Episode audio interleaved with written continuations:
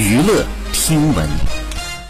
关注娱乐资讯，今年清明小长假三天，全国电影票房分别为一点五四亿、三点零九亿和三点二零亿，累计超过了八亿，比二零一九年同期大涨百分之十七点六，创下了清明档历史的最佳纪录。其中，张子枫主演的《我的姐姐》上映四天，累计总票房超过了四点四亿，其中小长假三天贡献三点七八亿，创下了清明档国产片的最佳纪录，成绩比上届的清明档冠军高出了百分之四。多，《哥斯拉大战金刚》上映十一天，累计总票房九点五六亿，已经超过了前作《哥斯拉二：怪兽之王》在内地的九点三七亿的成绩。动画片《西游记之再世妖王》四天累计总票房突破了六千两百万。陈建斌的第二部导演作《第十一回》四天累计总票房约为四千万。好，以上就是本期内容，喜欢请点击订阅关注，持续为您发布最新娱乐资讯。